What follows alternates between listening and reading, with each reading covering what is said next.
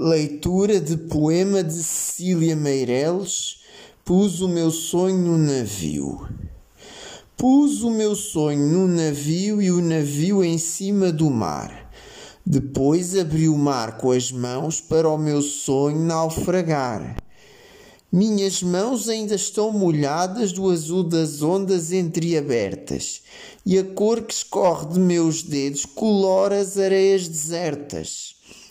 O vento vem vindo de longe, a noite se curva de frio, debaixo da água vai morrendo meu sonho dentro de um navio.